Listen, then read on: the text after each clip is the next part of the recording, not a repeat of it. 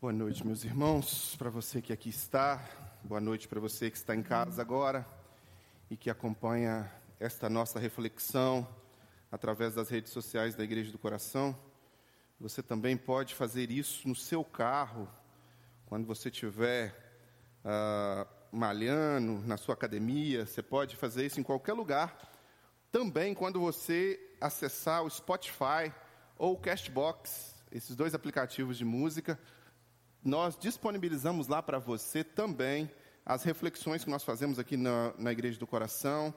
Uh, nós disponibilizamos as mensagens, os estudos bíblicos, está tudo a um toque do seu play ali, ó, no seu no aplicativo. Basta você clicar, colocar o fone e ouvir também. Então, te convido a acessar aí as nossas redes sociais e buscar informação de como que você baixa esses aplicativos. Spotify, eu acho que quase todo mundo tem, né? Então, é só jogar lá Igreja Batista do Coração e pesquisar uma série de mensagens ou um estudo que você consegue, arrumando a casa ali, varrendo, lavando, você consegue ouvir as nossas reflexões.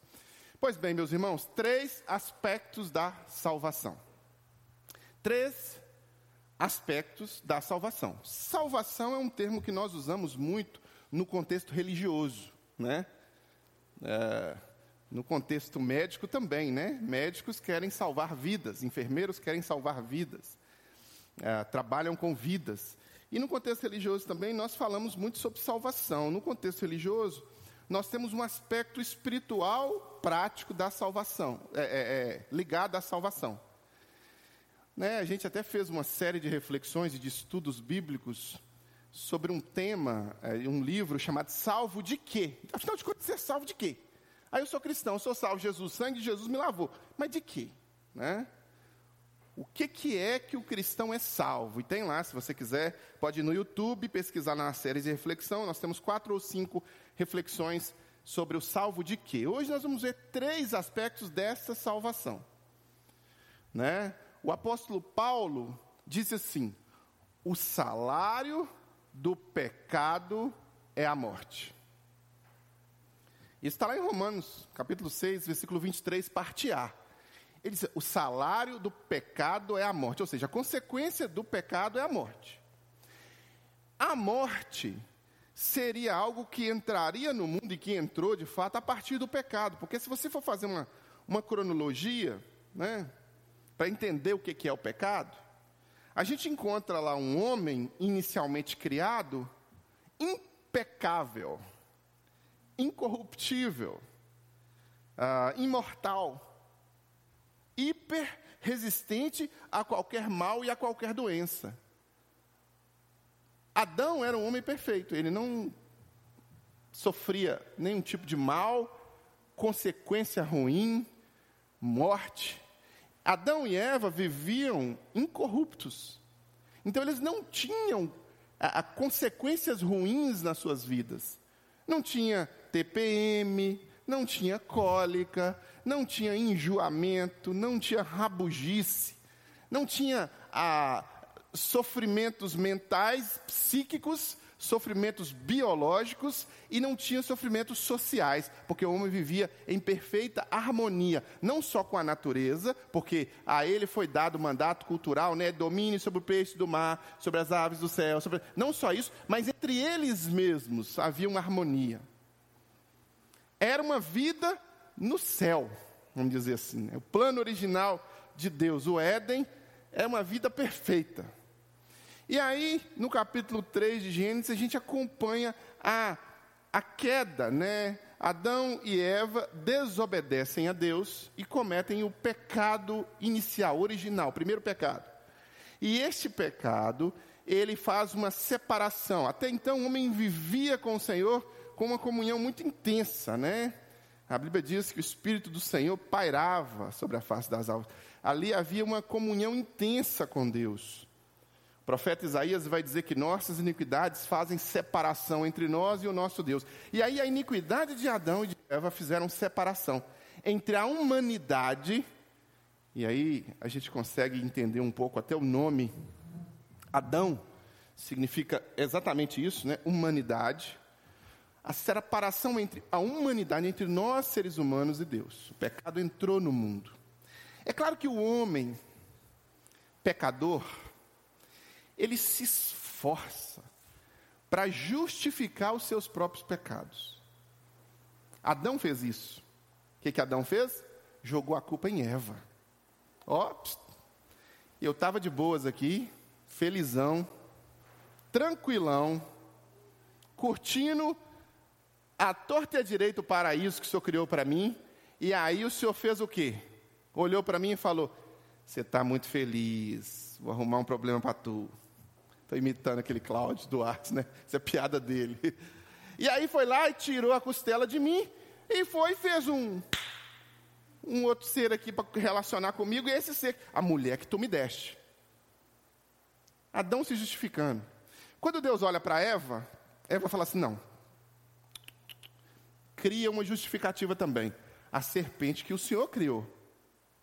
Então o ser humano, desde aí, inventa justificativas e mais justificativas para justificar os seus próprios pecados limitadores. A gente inventa justificativa para não acreditar em Deus. Porque se a gente acreditar em Deus, a gente tem que acreditar em uma série de outras coisas. E essas coisas são normatizadoras das nossas vidas, dentre elas a Bíblia. Ah, não, mas esse, esse texto foi escrito por homens. É óbvio que foi escrito por homens. Você conhece algum livro que foi escrito por marcianos? algum texto escrito por, ah, sei lá, seres edilas de outro mundo? Não, é homem, a linguagem é humana. É homem. Então Deus inspirou homens, teopneustos, divinamente inspirado, para trazer essa palavra para nós. É óbvio que é um livro mais perfeito de todos os livros já existentes. É o livro mais poderoso, é o livro mais atacado, é o livro mais vendido, é o livro mais conhecido. Este livro aqui, este que está na sua mão aí, que está aqui comigo aqui, este livro é a palavra de Deus. Mas o homem tenta sair fora, então ele cria teorias, sistemas sociológicos, sistemas científicos, entre aspas, né, científicos, eh, vai criando para tentar fugir, justificar, do mesmo jeito que Adão e Eva justificou. Porque seria muito mais fácil para Adão e Eva simplesmente disserem: Pai, pequei contra os céus e contra ti, não sou digno de ser chamado teu filho como o filho pródigo fez, né? Pai, me perdoa, eu pequei, eu errei. Mas o homem não faz isso. O homem tenta fugir da confrontação do pecado, se justificando criando teorias, criando sistemas de pensamento, sistema de como fugir culturalmente da consequência do pecado. Porque o pecado tem a sua consequência. O salário do pecado é a morte. Esta morte que o apóstolo fala é uma morte eterna, é uma distância de Deus, é uma condenação eterna. Então, quando o pecado entrou no mundo, né, ele entrou com toda a sua consequência. Ou seja, a morte física, a morte espiritual, e aí a morte física ela vem acompanhada de todas as doenças, todas as questões psicológicas, emocionais, todas as questões sociológicas de autodestruição todas as questões fisiológicas nossas. Aí a mulher começou a ter dores no parto. Olha para exemplo, ela não tinha dor, ela dava luz sem, sem nenhuma dor. E aí a mulher começou a ter dores no parto. E aí, toda essa estrutura que era tão impecável, tão perfeita, tão incorruptível, ela começou agora a sofrer. Como consequência da própria escolha, do próprio pecado. Pois bem, é, junto com as dores de parto vem uns enjoos também, né? Quando a mulher está grávida, ela enjoa. Eva não enjoou. As mulheres falam comigo, eu vou chegar lá, vou bater um papo com Eva. Porque Eva não passou por nada disso e a gente está passando por tudo isso. né? ela, não, ela passou depois, né? mas até então estava desfrutando e ela tomou a decisão.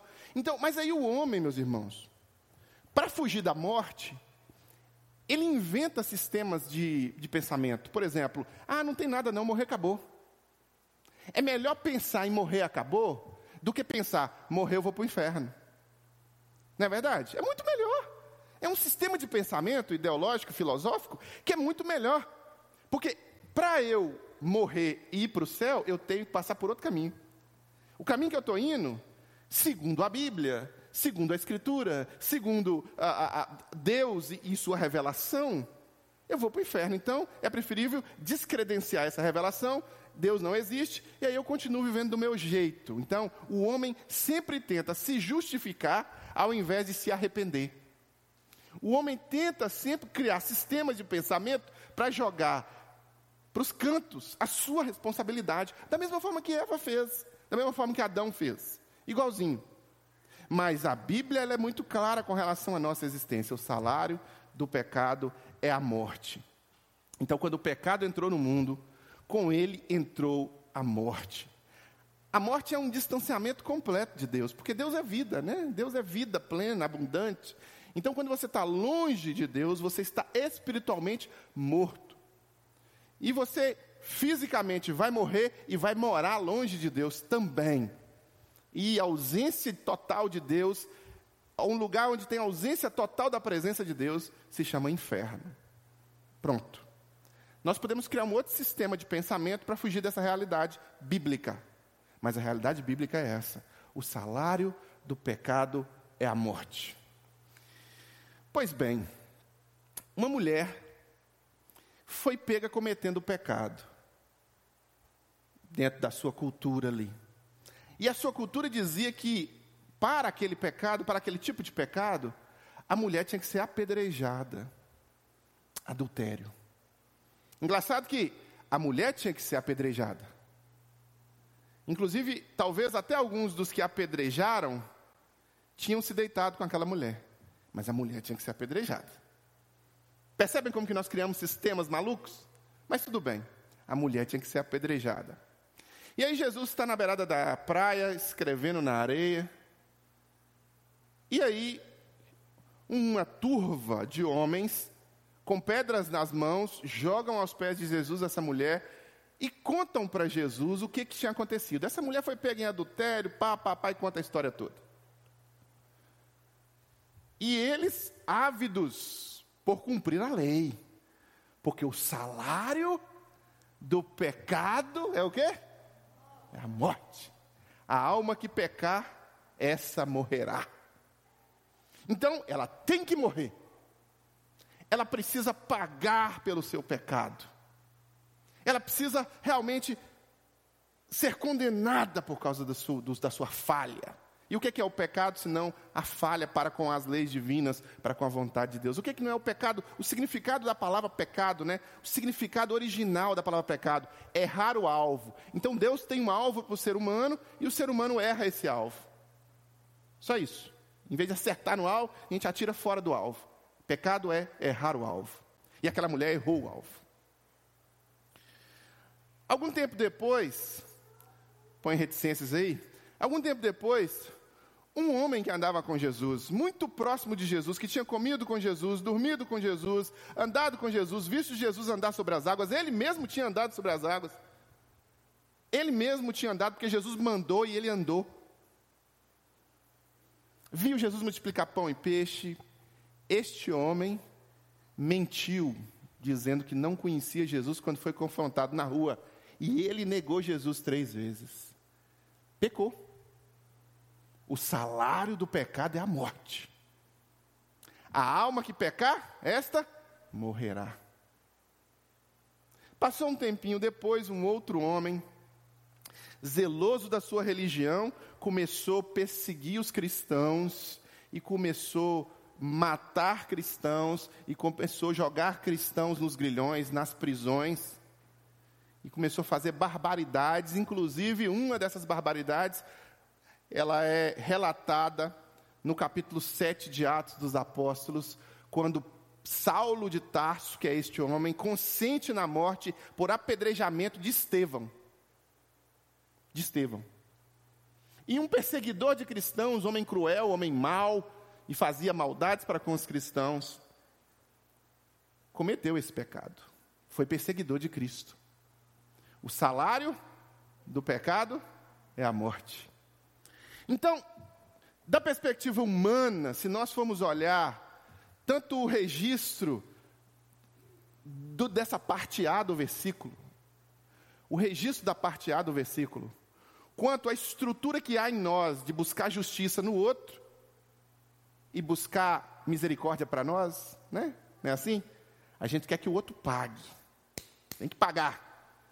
Eu quero ser, tá, o outro tem que pagar. Mas eu, eu quero perdão, quero misericórdia sobre os meus pecados. Sobre o do outro, o outro tem que pagar. Era isso que aqueles homens estavam fazendo. Tanto a mulher adúltera, quanto Pedro, quanto Paulo, que são os três personagens que eu dei de exemplo, eles mereciam a morte, assim como eu e você também merecemos a morte pelos nossos pecados, porque nossas iniquidades realmente devem ser punidas diretamente com o fogo do inferno, e não há um justo, um sequer, nem Paulo, nem Pedro, nem ninguém,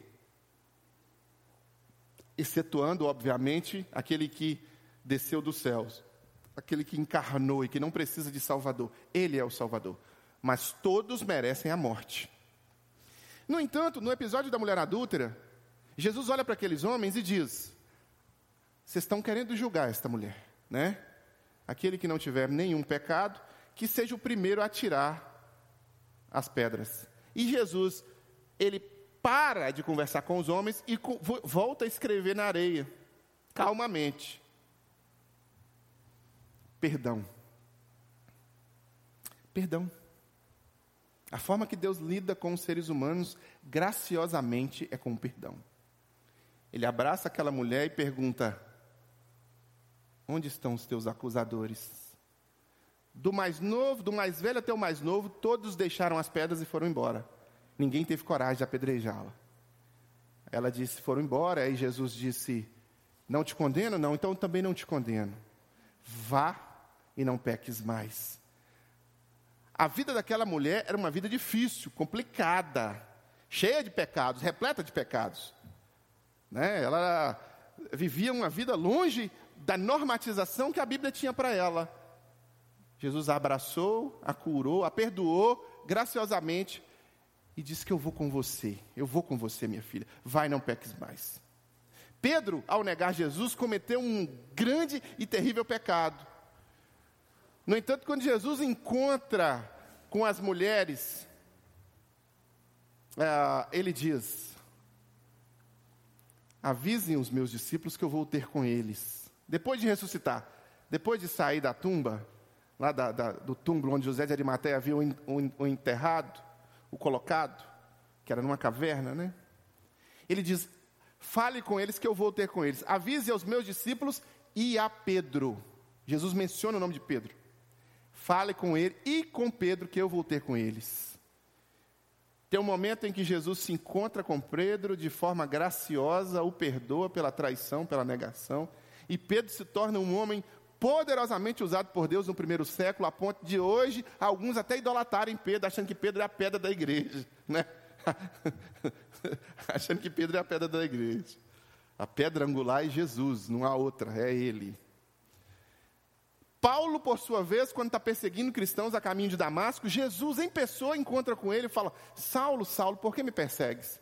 E aí Paulo tem uma nova oportunidade também, e de perseguidor ele se torna perseguido. O salário do pecado é a morte, mas o dom gratuito de Deus é a vida eterna em Cristo Jesus, Cauã. O dom gratuito de Deus é a vida eterna em Cristo Jesus, nosso Senhor. É isso que Jesus faz. Merecíamos a condenação e a morte, mas, continuando no versículo, nas palavras do próprio apóstolo Paulo, em 6, 23, parte B, o dom gratuito, o presente que você não paga, é um favor que você não merece mesmo, é a vida eterna, onde em Cristo Jesus, o seu Senhor. Então, em Cristo Jesus, em Cristo Jesus, a mulher adulta encontrou perdão e salvação, reescrita de história. Em Jesus, o apóstolo Pedro também encontrou perdão e salvação. Em Jesus também, o apóstolo Paulo também encontrou perdão e salvação. O dom gratuito de Deus é a vida eterna em Cristo. Então, em Cristo, você também tem essa oportunidade. Pastor, eu sou um ótimo religioso eu vivo estruturas religiosas muito boas, isso garante em mim a salvação? Hum, isso garante que você vai ter uma vida religiosa e talvez você escape de algumas furadas, mas você entre em outras. Mas isso não garante a salvação. Pastor, eu cumpro costumes doutrinários, dogmas criados pela minha igreja. Isso garante a salvação? Isso garante que você vai ter boas práticas, talvez, porque talvez você não fuma, não bebe, Talvez você não mexe com a mulher dos outros, talvez você não vai sentar numa boca de fumo. Talvez você, isso vai garantir uma boa vida, às vezes, para se afastar de algumas furadas, mas não garante a salvação. Não garante a salvação. Você pode, é igual certo autor disse, você pode nascer na igreja, ser apresentado aqui na frente, orarmos por você. Você pode se tornar alguém que prega aqui na igreja, alguém que participa de todos os estudos bíblicos, alguém que memoriza textos bíblicos. Aí você começa a tocar na igreja, aí você começa a cantar na igreja. Aí você faz uma festa de 15 anos, de 20 anos, de 18 anos aqui na igreja e celebra na igreja. Aí você se casa na igreja. Aí você apresenta o seu filho na igreja. E você pode morrer e acordar no inferno. Porque estrutura religiosa, quer seja evangélica, quer seja católica, quer seja espírita ou qualquer outra estrutura religiosa, não garante a salvação. E, e, quem vive baseado somente na estrutura religiosa, sabe que vive baseado somente na estrutura religiosa. Então, o convite da palavra de Deus é que, apesar e além da estrutura religiosa, que ela é boa e ela deve ser ah, experienciada por você, né? dar o dízimo, é, é fazer boas obras, etc. e tal. Você precisa compreender que a vida eterna ela é concedida em Cristo Jesus. Jesus disse: Eu sou o caminho, a verdade e a vida, e ninguém vem ao Pai a não ser por mim. Quando Jesus conversa com Nicodemos, ele tenta explicar para Nicodemos, ele diz assim: porque Deus amou o mundo de tal maneira que deu seu Filho unigênito para que todo aquele que nele crer não pereça, mas tenha vida eterna. Jesus estava tentando explicar para Nicodemos que a estrutura religiosa que ele vivia, e era uma estrutura que normatizava tudo naquela época.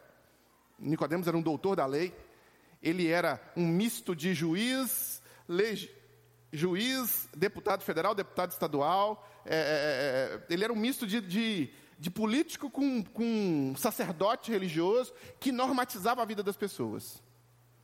E Jesus diz para ele: você tem que nascer de novo. Você precisa de. A estrutura religiosa é insuficiente. Então, e Jesus aponta o pecado, assim como toda a Bíblia, aponta o pecado como porta de entrada no mundo para a nossa condenação. E aí vem a nossa necessidade de salvação. Que a religião ela não preenche só Jesus pode preencher.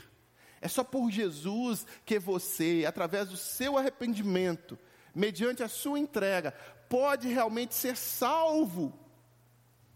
Então, o que aconteceu, o que aconteceu com a entrada do pecado no mundo, é o que acontece quando é com a entrada no pecado na vida de todos nós. Rousseau estava totalmente errado quando ele diz que o homem nasce bom e a sociedade é que o corrompe. Se você for falar de Adão e de Eva, tudo bem. foram criados bons e foram corrompidos pelo diabo, que se fez passar por sociedades daquela época, né? Mas os demais que herdaram, né? Por um só homem entrou o pecado no mundo, pelo pecado a morte, assim também a morte passou a todos os homens.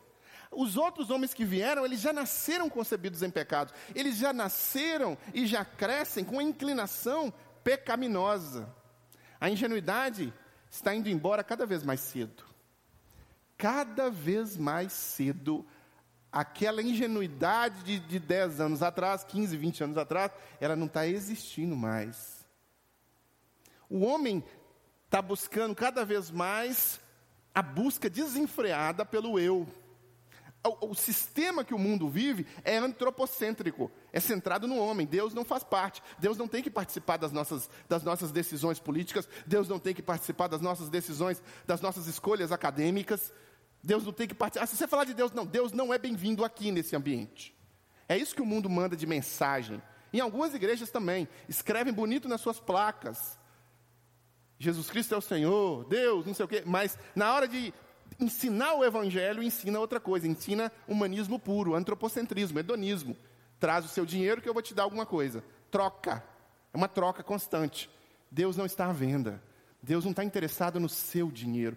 O seu dinheiro, quando você entrega seu dízimo, sua oferta, coopera para a expansão do reino de Deus, ajuda a igreja a propagar a palavra, ajuda a entregar a, a, a, alimento para os mais carentes, igual nós fazemos toda semana. Toda semana, praticamente, a gente entrega a cesta básica. Ajuda, ajuda. Mas Deus não está interessado nisso. Deus está interessado em salvar você da condenação que você mesmo entrou. Quando Adão tomou a primeira decisão e você foi na sequência, seguindo o exemplo de Adão, tomando também as suas decisões para longe de Deus. Porque quando o pecado entra no mundo, entra três aspectos pecaminosos na nossa vida: a pena, poder e presença. A pena é a condenação eterna, condenação no inferno, é a condenação de nós mesmos vivermos uma vida às vezes mesquinha demais, voltada só para, sabe, materialismo, egoísmo, e às vezes ofendemos, espezinhamos, passamos por cima do outro. Somos condenados a uma vida medíocre por causa do pecado. A pena, poder, o poder do pecado, o pecado ele tem um poder sobre o ser humano, não, não é de guiar a vida do ser humano, não é o pecado que guia você. Não é o pecado que te guia, é você que faz escolhas de ir com o pecado. Mas o pecado tem um poder de determinar muita coisa na sua vida. O salário do pecado é a morte. Olha para você ver. Deu o poder, o pecado tem um poder de condenar você à morte. Olha que coisa. E a presença do pecado, ele está o tempo todo por aí. Dentro das, dos seus desejos pecaminosos, e aquele que disser que não tem pecado se faz mentiroso, o apóstolo João já dizia isso, né? Dentro de você tem um desejo pecaminoso e fora de você tem esse desejo sistematizado já, normatizado, está tudo normal. Então você olha para o mundo, opa, aqui dentro tem a mesma coisa. Mas aí vem Jesus para te salvar das consequências desse pecado. Aí vem Jesus para te salvar das consequências eternas, das consequências aqui. Então, Jesus é esse presente, né? Esse dom gratuito, esse dom gratuito que nos salva e que nos possibilita a realmente reescrever a nossa história. Então Jesus é o presente de Deus para um, nos salvar da pena do pecado. Jesus quer salvar você da pena do pecado. O apóstolo Paulo disse em Filipenses capítulo 1, versículo 6, nem precisa projetar não, Cauã. Filipenses capítulo 1, versículo 6, vou ler rapidinho aqui para você. Estou convencido de que aquele que começou a boa obra em vocês vai completá-la até o dia de Cristo Jesus. O dia de Cristo Jesus é o dia do Senhor, é o dia final, é quando nós estivermos ah, diante ah, do tribunal de Cristo e formos julgados. Aí os salvos vão para o céu, o trigo vai para o celeiro e a palha vai ser queimada. Né? Usando a ilustração que João usou quando João usou o batismo com ah, fogo e o batismo no Espírito Santo. Então, o dia de Cristo Jesus é esse, mas Jesus começa uma boa obra em nós agora, nos dias atuais em que nós estamos vivos. E ele começa essa obra quando você toma a decisão de se permitir que ele te salve das, ah, das circunstâncias, das escolhas e de etc e tal, que você vem vivido da sua forma. O apóstolo Paulo vai dizer assim: porque se alguém está em Cristo, nova criatura é. Então, quando você escolhe Jesus, sua vida toma um outro rumo e você é salvo da pena do pecado. Agora, a morte eterna não é mais uma realidade na sua vida. Não há possibilidade de um cristão, salvo por Cristo Jesus, ser condenado ao inferno mais. Porque agora não há mais condenação para aqueles que estão em Cristo Jesus. Essa é a boa notícia. Como assim, pastor? Sim, essa foi a boa notícia que a mulher adulta recebeu, essa é a boa notícia que Pedro recebeu, essa é a notícia que Paulo recebeu, essa é a boa notícia que o cara que estava crucificado do lado de Jesus e que tomou uma decisão em seus últimos minutos de vida recebeu. A pena do pecado, a condenação eterna, Jesus nos salva. Jesus salva você. Não é a placa da sua igreja. Não é a estrutura religiosa que você vive. Ah, pastor, eu sou um ótimo cristão da igreja do coração.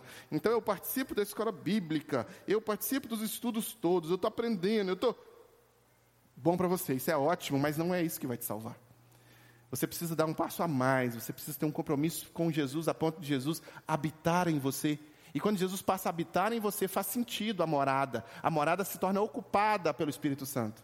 A morada se torna ocupada, o templo do Espírito Santo estará cheio do Espírito Santo, estará com o Espírito Santo nele. Jesus estará comigo, então eu preciso me entregar a Jesus para isso. E Jesus vai te salvar dessa condenação eterna. A pena, a morte eterna, é o primeiro aspecto da salvação. O segundo aspecto da salvação é que Jesus vai nos salvar do poder do pecado. Sabe o poder de definir o poder de influenciar, o poder de. Não estou dizendo com isso aqui, não, não, não me entendam, não me entendam mal, meus irmãos.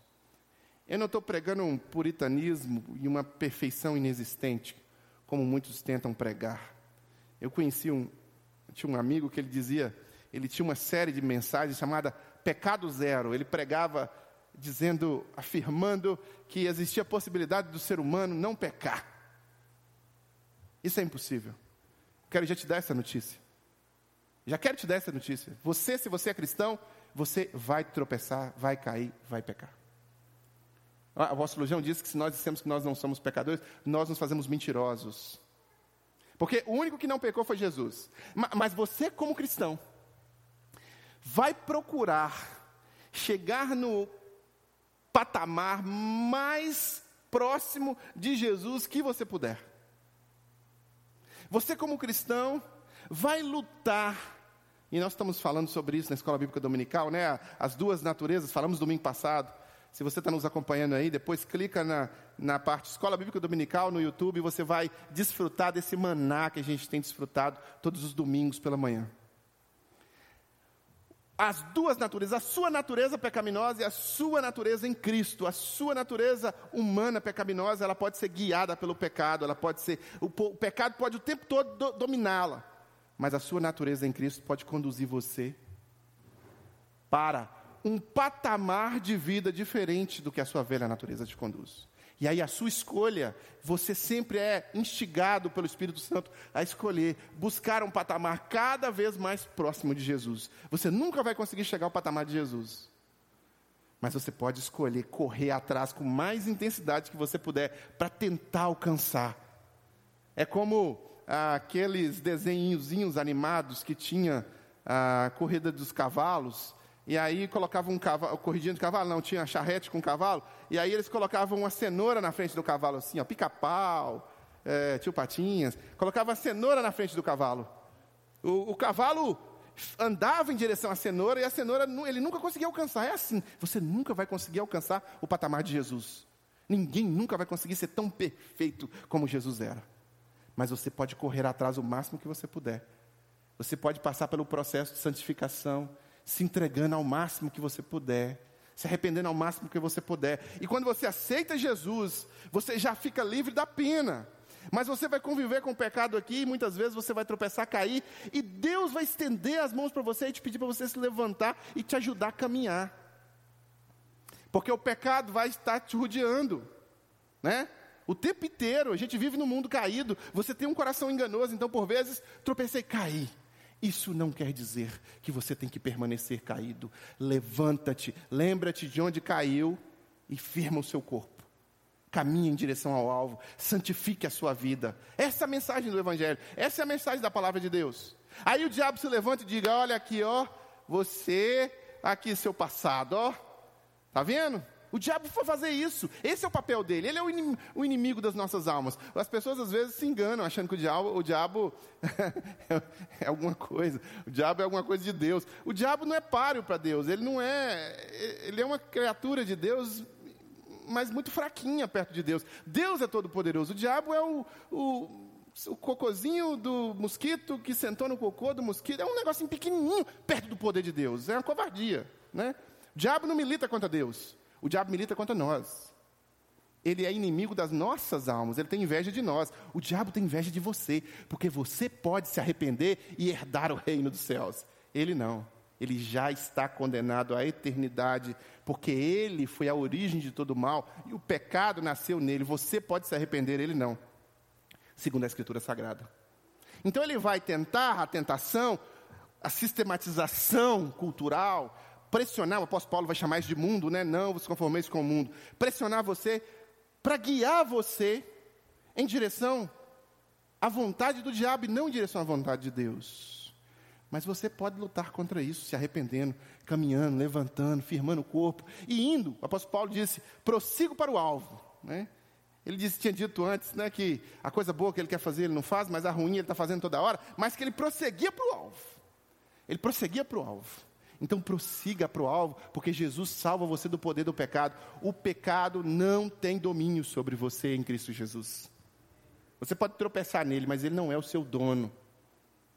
E para finalizar, terceiro aspecto da salvação, que é o aspecto definitivo, Jesus vai nos salvar da presença do pecado.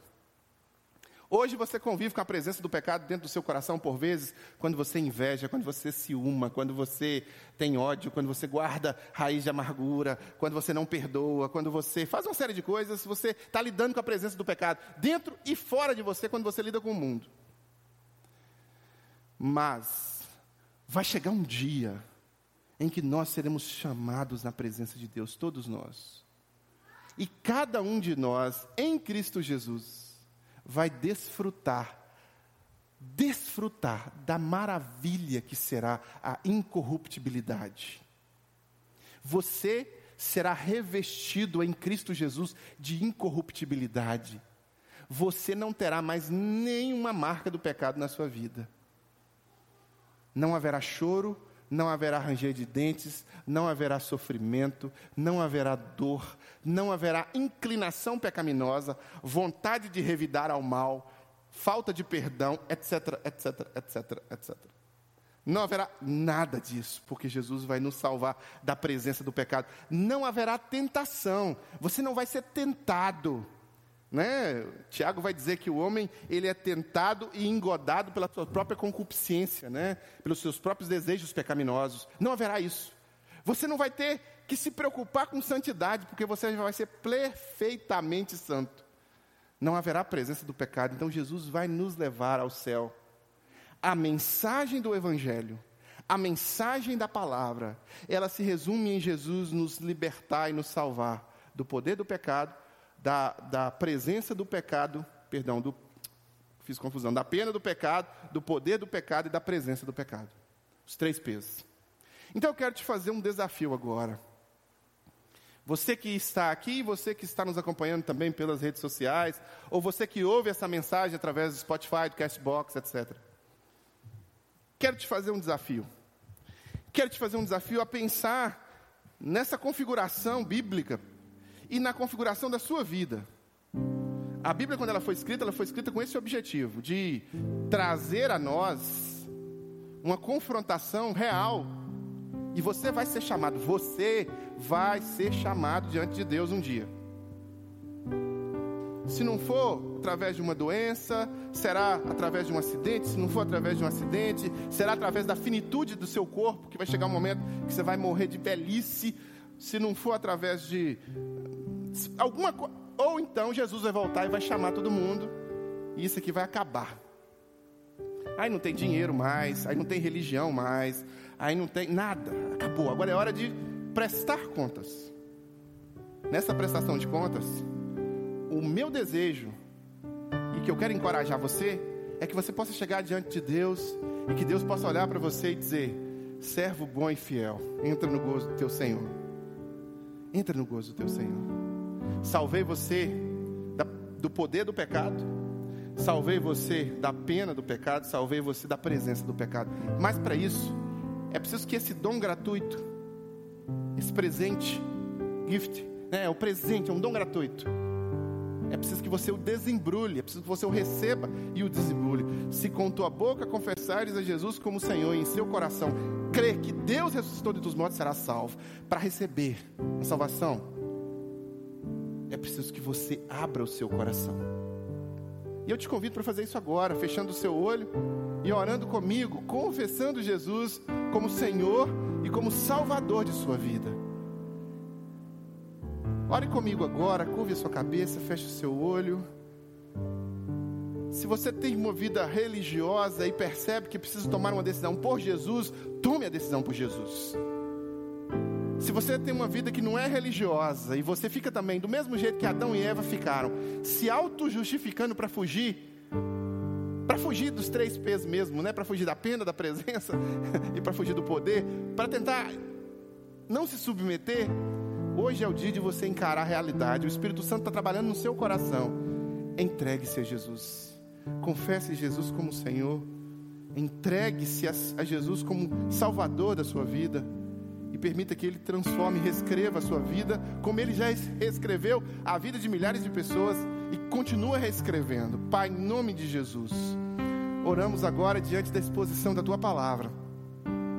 Oramos agora pela misericórdia do Senhor e do Teu Espírito, diante da exposição do texto bíblico e dos valores ligados a esses textos poderosos que trazem relatos a respeito da nossa vida aqui e depois que a gente sair daqui.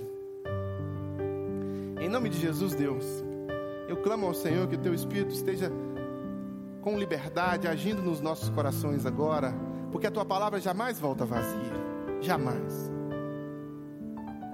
E que pessoas que aqui estão, ou que nos acompanham pela internet, olhando para dentro de si mesmas, percebendo que precisam se ajustar à tua vontade, se ajustar à tua palavra, confessar, arrepender, entregar, consertar com o Senhor.